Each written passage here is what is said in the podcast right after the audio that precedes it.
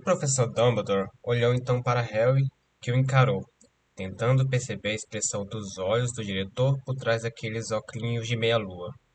Você depositou seu nome no cálice de fogo, Harry? Perguntou Dumbledore calmamente. Silêncio! Eu não consigo pensar! Calma! Eu protesto! Harry! Eu protesto! Harry! Você colocou seu nome no cálice de fogo? Não, senhor! Pediu um aluno mais velho para colocar? Não, senhor! Tem certeza absoluta? Sim, sim, senhor!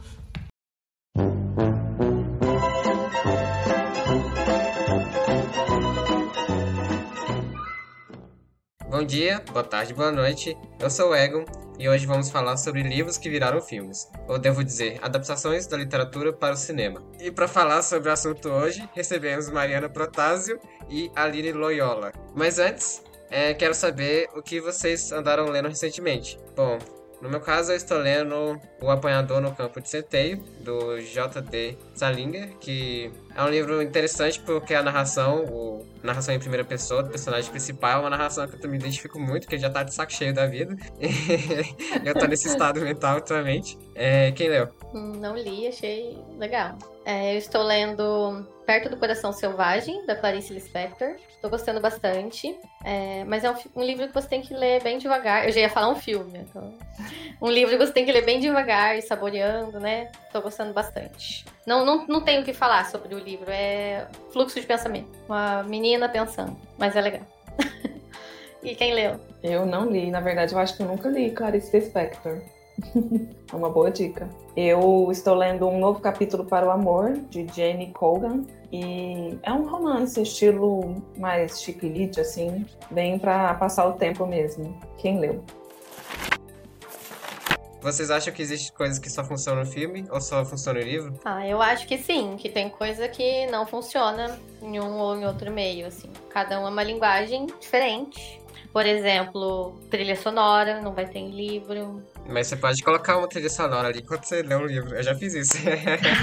é, mas é, você tá adicionando Nossa. algo externo, né? Sim. Não, é, não faz parte da obra, mas é uma boa dica. Nossa, eu nunca tentei isso.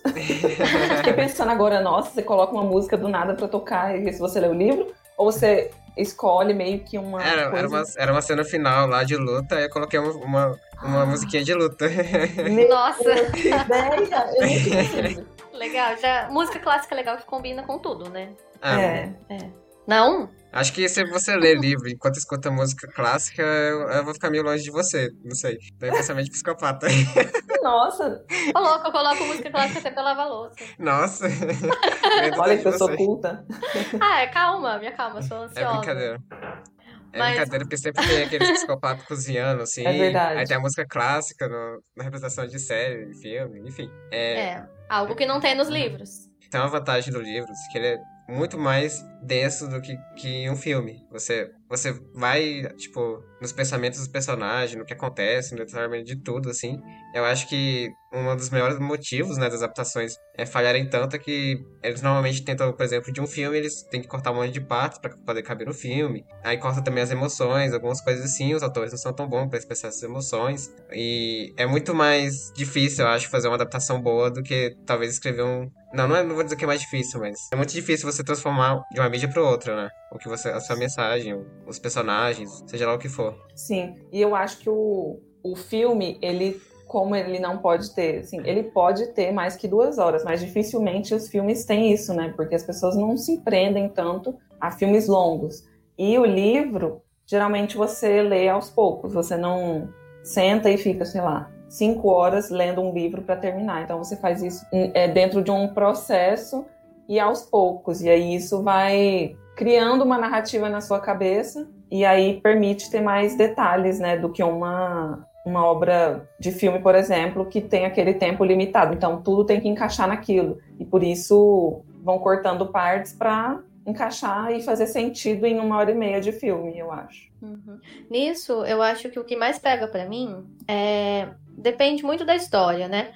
Mas o, o filme é um pouco mais limitado no sentido de que você está assistindo. E no livro, eu sempre tenho a impressão que eu estou vivendo, sabe? As camadas que ele cria é como se você estivesse experienciando aquela situação. É como se eu me colocasse mais fácil no lugar do personagem principal do que no filme.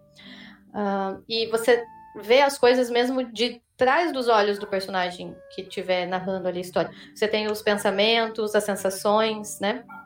A gente ainda é, comentei da Clarice Lispector que eu tô lendo. Eu acho que seria impossível fazer um filme de um texto dela. Porque é, por isso também que o livro da Virginia Woolf, lá da Miss Dolly, tanta gente achou chato e tal, ou difícil de acompanhar, porque não é só o que está acontecendo, é como a pessoa está experienciando aquele momento. Tem pensamentos se cruzando, várias coisas acontecendo em volta, sensações, é uma coisa sinestésica, assim, né? Tem os cinco sentidos ali. E embora o filme consiga mostrar as coisas, ele não consegue te deixar tão imerso, assim, nessa... É. Na minha opinião, é difícil por isso, algum, traduzir alguns textos para o cinema.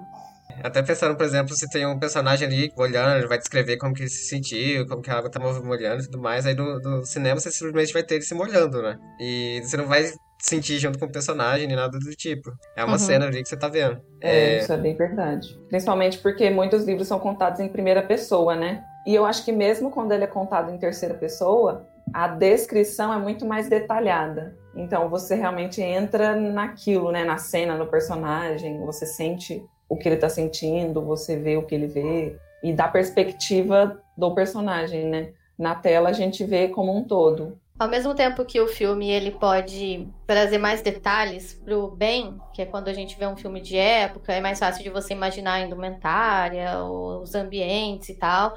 É, ele também pode revelar demais, e isso pode ser ruim. Por exemplo, o, aquele livro que a gente leu, A Mulher na Janela, eu não quis ver o filme exatamente por isso, porque no começo, a, toda a, o clima do livro foi me envolvendo de um jeito, assim, de mistério, que eu pensava, como que vão colocar isso? Vão ter que mostrar, né? O diretor, ele tem que fazer uma escolha. Igual no início que ela tá falando com o marido e eu, é, eu não tinha imaginado ela no telefone, nem o marido junto. Eu só via, assim, ela falando e a resposta dele mas não tinha sido revelado. Então eu sei que eu li uma, duas páginas e de repente eu falei, calma, ela não tava sozinha? Eu tinha a impressão que ela tava sozinha, mas ela tava ou não tava? Então somente vai te enganando, aí você volta para ler. Eu falo, não, mas realmente não falou se ela tá no telefone. Onde que esse homem tá, pelo amor de Deus? Aí eu comecei a pensar, será que é um espírito? Será que é... Como que ela tá falando? E no filme, eu perguntei e me falaram, ah, ela tava no telefone. Então já dá uma quebrada, assim, né? O diretor ele tem que fazer uma escolha para colocar lá, não tem como. Esse filme em particular, todas as escolhas foram ruins. acho que o mais, a palavra-chave disso é que é uma adaptação, né? Então você vai uhum. pegar aquela história ali, o jeito que o, o, autor queria dizer, e você vai adaptar pro, pro, pra estrutura do cinema, né? Aquele filme ali tinha um monte de coisa ali que tentaram fazer, que não deu certo, e enfim, foi uma adaptação horrível. É, eu acho que muito da compreensão que a gente vai ter se o filme é bom ou ruim é, ou assim, da nossa opinião sobre o filme, porque geralmente né, o, o livro vem antes do filme, é justamente conseguir separar que cada coisa é uma coisa e não colocar como um, uma, um paralelo de o que é melhor ou pior. Porque são coisas diferentes e então, como você falou, é uma adaptação, não é uhum. aquilo realmente contado folha por folha e, e passado pro, pro visual, né? É, eu lembro quando era na época do Harry Potter, que tava lançando os livros, tinha algumas cenas que saíam bem diferentes, ou que eram cortadas e não apareciam no, no cinema, né, no filme. Aí muita gente ficava bravo, né? Não, era assim que acontecia e tal, isso aconteceu diferente. Mas o filme assim não era ruim, era só um, uma pequena mudança ali, não sei. Claro que tinha algumas coisas que mudaram, né? Tanto que aquele final lá com a Gina, do Harry lá, ficou bem, bem esquisito, né? Pegando o gancho, você falou de Harry Potter e a Aline falou de algo que, que é positivo no, na criação, né, dos, da, do contexto no visual. Quando eu penso, eu não sou uma pessoa muito de ler fantasia e coisas que vão além do nosso plano. e aí, quando eu li as Crônicas de Nárnia, eu gostei muito, mas eu tenho muita dificuldade de ter essa mente, assim, de imaginar um outro mundo, coisas, assim, diferentes de pessoas. E aí os filmes me ajudaram muito a meio que concretizar o que estava na minha cabeça. E aí eu acho que, como eu acho que eu li só o primeiro, eu não lembro qual exatamente foi a ordem, se eu vi, li, mas quando eu fui lendo os outros, o visual do filme me ajudou muito mais a eu idealizar aquelas criaturas que são muito diferentes do que a gente é, a gente nunca viu, né? Então não tem como é, é, tá na cabeça de cada um. Então o filme eu acho que às vezes ajuda principalmente quando é algo fora da nossa realidade. Ah, eu senti um pouco isso, mesmo não sendo fantasia, quando eu li a Anne. É, primeiro eu assisti a série. E achei incrível, perfeita, principalmente o, o, cenário, a ambientação, a riqueza de detalhes, coisas de época, né? Isso é muito bom também porque é um repertório que ou você tem ou você não tem, senão você vai acabar traduzindo para sua realidade o que você tá lendo, né? Depois que eu assisti a série, é, porque a série só dá conta do primeiro livro. O resto é muito mais fácil de ler, porque eu já tenho todo aquele lugar na minha mente até a voz dos personagens continua. Então é um pouco perigoso também, que se você não quer, não desvincula nunca mais, né? Mas nesse caso eu achei bom, enriqueceu o livro para mim. Tem uns filmes assim que saem, aí logo em seguida sai o livro com a capa do filme, né? Nossa, eu ia falar disso, porque eu acho terrível quando isso acontece. Aí você quer comprar um livro, mas sempre tem a capa. A capa do filme. No livro, fica parecendo que é, é a mesma coisa. E não é. É, eu descobri o, o Ciclo da Herança, que é com o filme do Eragon, né? Não sei se vocês já viram. Não. E o filme do Eragon é um filme bem mediano pra ruim, assim, de sessão da tarde, sabe? Só que o livro é infinitamente melhor. eu gostei bastante do, dos livros e foi um livro, assim, que eu levei com...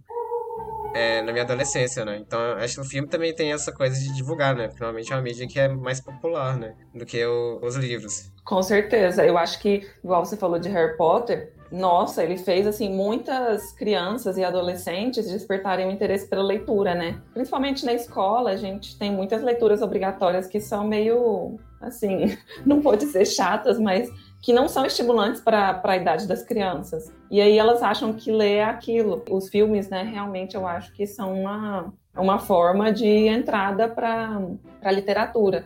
Eu estava pesquisando as Crônicas de Nárnia, o, o os livros né, foram escritos entre 1949 e 1954. E até então eles eram meio que esquecidos, porque o autor ele era reconhecido por outros títulos e não pela ficção. E aí, quando lançaram os livros, poxa, até hoje As Crônicas de Nárnia está aí entre os mais vendidos. É, uma coisa que a gente tem que ter em mente é que o filme é uma obra e o livro é outra.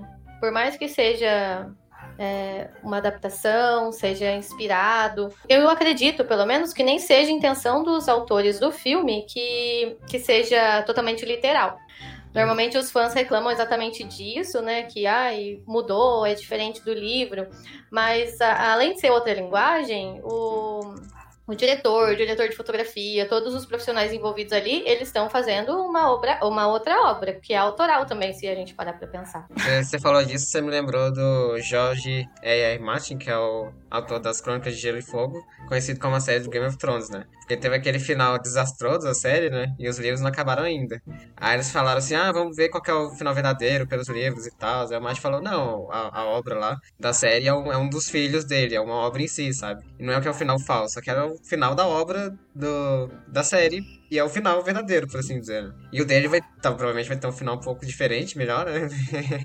Mas também vai ser o final do, do livro. Não tem um final verdadeiro. É, eu tava pensando que você falou da intenção do, do autor, né? Eu não sei se você lembra no debate de Teto para Dois que a gente comentou que provavelmente o livro até foi escrito assim com uma pegada mais voltada para um filme comédia romântica. E é incrível como às vezes transparece mesmo assim, né? De, de esses livros mais chiquilite, como eles são muito a cara de filme. É, tanto essa pesquisa chiquilite no Google, as imagens vem um monte de filme, né? Sim. Inclusive aqui, ó, a Sophie Kinsella, é, ela é a típica escritora de chiquilite, né? E eu adoro os livros dela, porque são bem água com açúcar, uhum. mas realmente são muito fáceis de serem adaptados para filme. São livros que não têm apesar dos detalhes, eles é é não serem também... Ruim, Isso. É, mas é verdade, eles são mais superficiais, assim, é, é uma narrativa para passatempo mesmo, não é para uhum. pensar demais, ou um, uma, um detalhe que é você vai ter que um roteiro final. Isso. Já. Aí eu não sei como que eles fazem, né, assim, o trabalho de adaptação, de, do editor, para escrever um roteiro de filme. Mas são, são livros que realmente têm uma história que basicamente é pronta para um filme. Interessante. Ah, eu trouxe aqui umas, umas anotações da, sobre semiótica que eles dividem em três tipos, essa tradução que a gente está falando, né? Talvez ajude um pouquinho. É, também é interessante a gente perceber que não são só duas linguagens diferentes, o livro e o filme. quando a gente lê, você também está construindo a sua versão da história na sua mente, com a sua inter própria interpretação, né? Que já é um processo próprio da leitura. Na semiótica, eles falam que o filme seria um signo e o é, de um objeto, que é o livro. E essa linguagem transporta é, para uma nova linguagem, né? Que seria da, da cinematográfica. Aí esse processo se chama semiose e tem três formas de ser feitas, né? Que eles usam um pouco isso aqui na hora de, de avaliar, criticar, ver qual, que tipo de, de adaptação foi feita.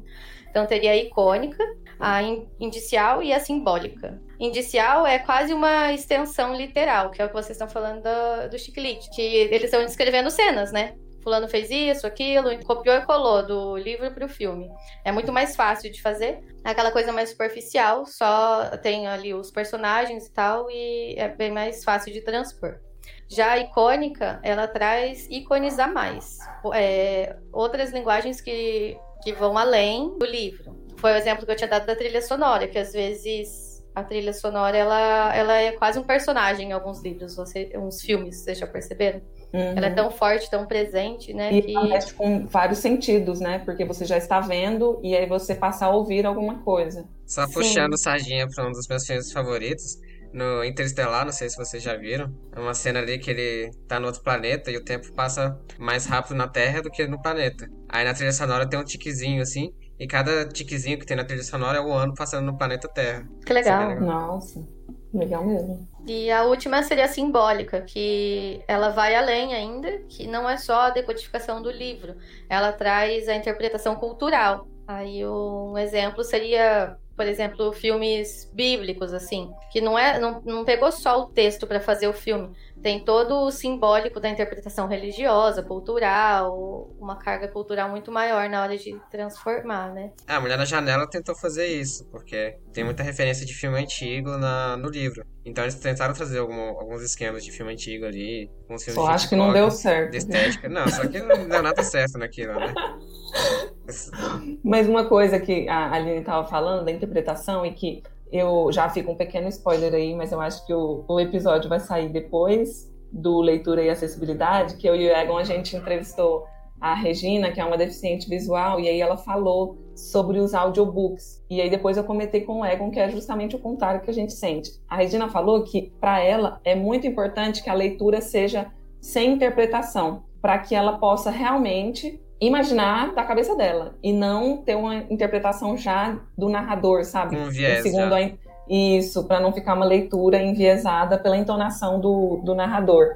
E aí eu e o Egon, eu pelo menos tive a experiência recentemente de ouvir um audiobook e a gente ouvindo, a gente, né, que vê ouvindo sem um narrador com entonação, fica uma coisa meio chata, assim, meio voz de robô, sabe? Eu também tenho essa impressão. Então, como é, é, diferente, né, assim, a perspectiva de, dos sentidos de quem não vê e precisa que a voz seja algo neutro. Ela chamou de leitura branca, eu acho. Sim, leitura branca. Tem alguns livros, assim, que é escrito em primeira pessoa. É, por exemplo, Teto para Dois. Eu escutei o audiolivro. É, a pessoa interpretava mesmo lá. Eu esqueci Sim. o nome dos personagens, mas quando trocava de personagem eram duas vozes e cada um interpretava a voz do outro. Era bem legal. Eu não sei se é falta de costume ou se quem realmente não enxerga, por estar sempre ali é, exercitando a audição, eles têm uma capacidade diferente da gente. Porque quando eu tento ouvir, assim, eu tenho muita dificuldade de me concentrar. Eu, eu acho também. que eu tô prestando atenção, daqui a pouco eu tô com a mente longe, faz cinco minutos que eu não tô ouvindo. Essa percepção, né? Quem tá acostumado só a escutar, escutar, talvez a concentração seja diferente também. Ela conseguiu ouvir e ainda interpretar, colocar emoção na cabeça uhum. dela, eu não consegui nem imaginar. É, se uma leitura branca eu acho que eu dispensaria. Mas é. eu, te, eu acho o audio, audiolivro bem, bem interessante na discussão do, do tópico de hoje, né? É, então, vai ficar pro próximo episódio. Fica pro próximos episódios aí. Não, mas então, o que eu acho interessante, justamente, de pensar que no filme você ele já limita a sua criatividade, né?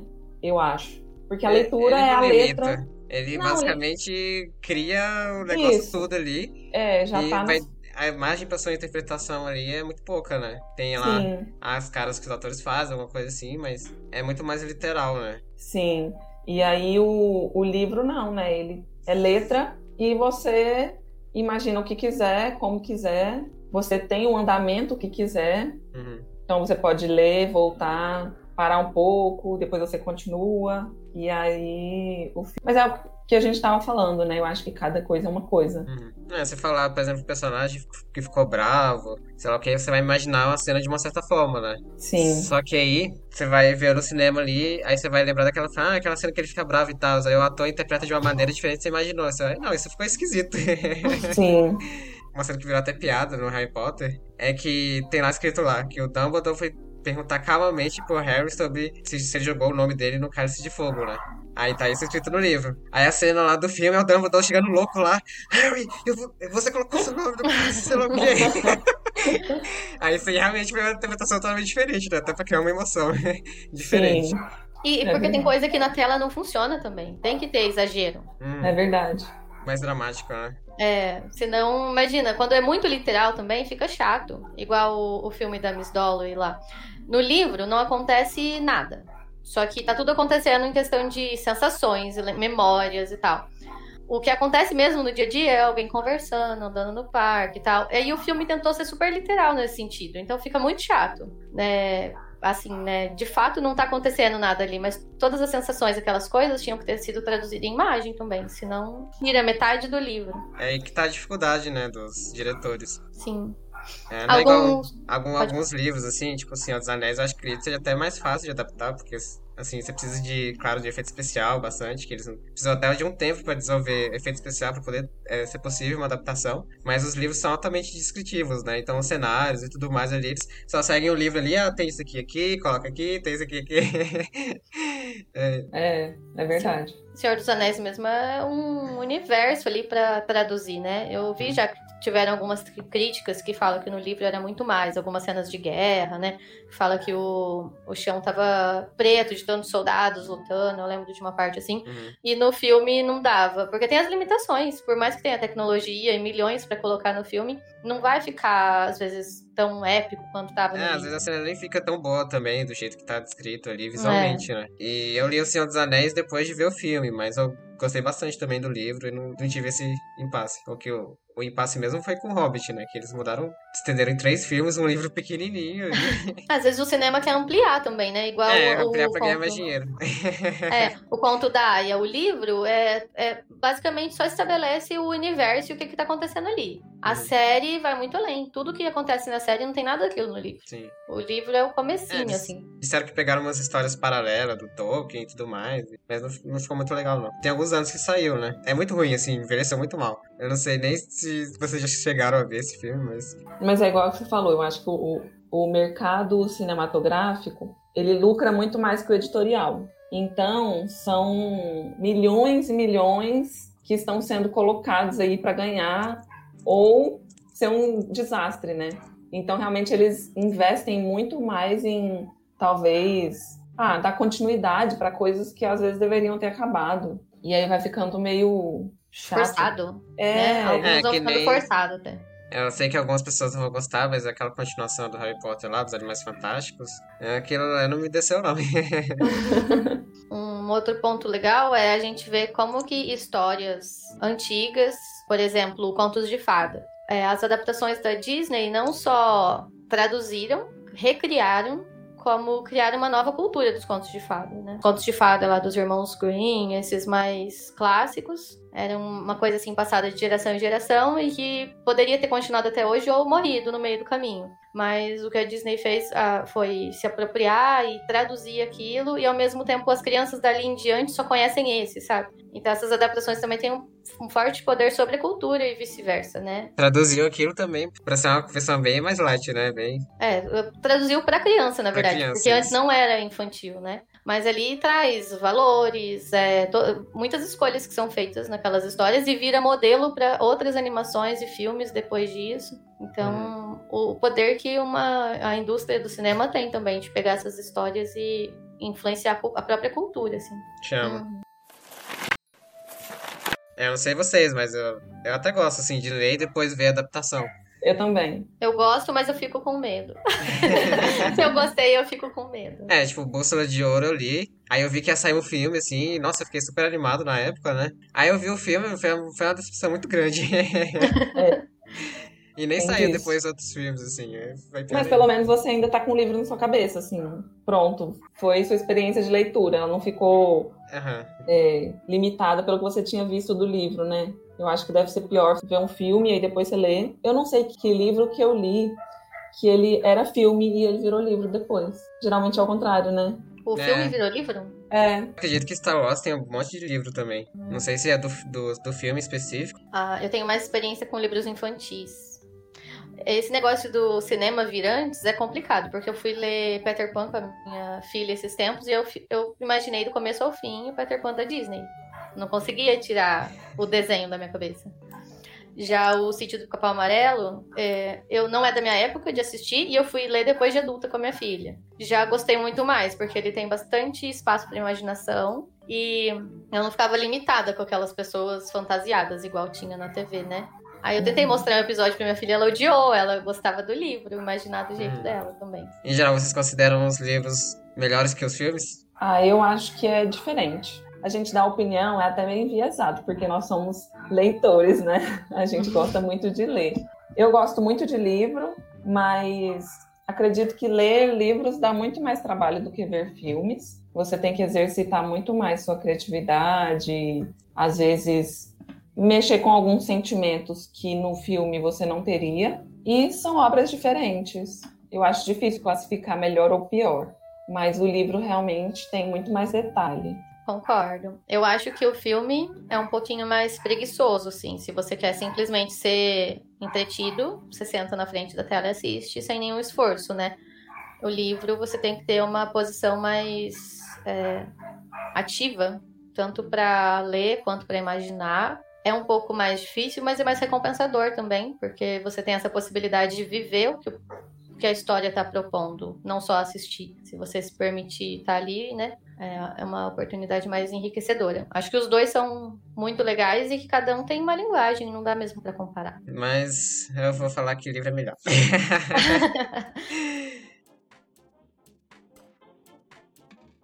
Você ouviu o podcast Quem Leu? Deixe seus comentários e sugestões no Instagram do clube, arroba Daciclub, ou envie um e-mail para nós em quemleupodcast.gmail.com.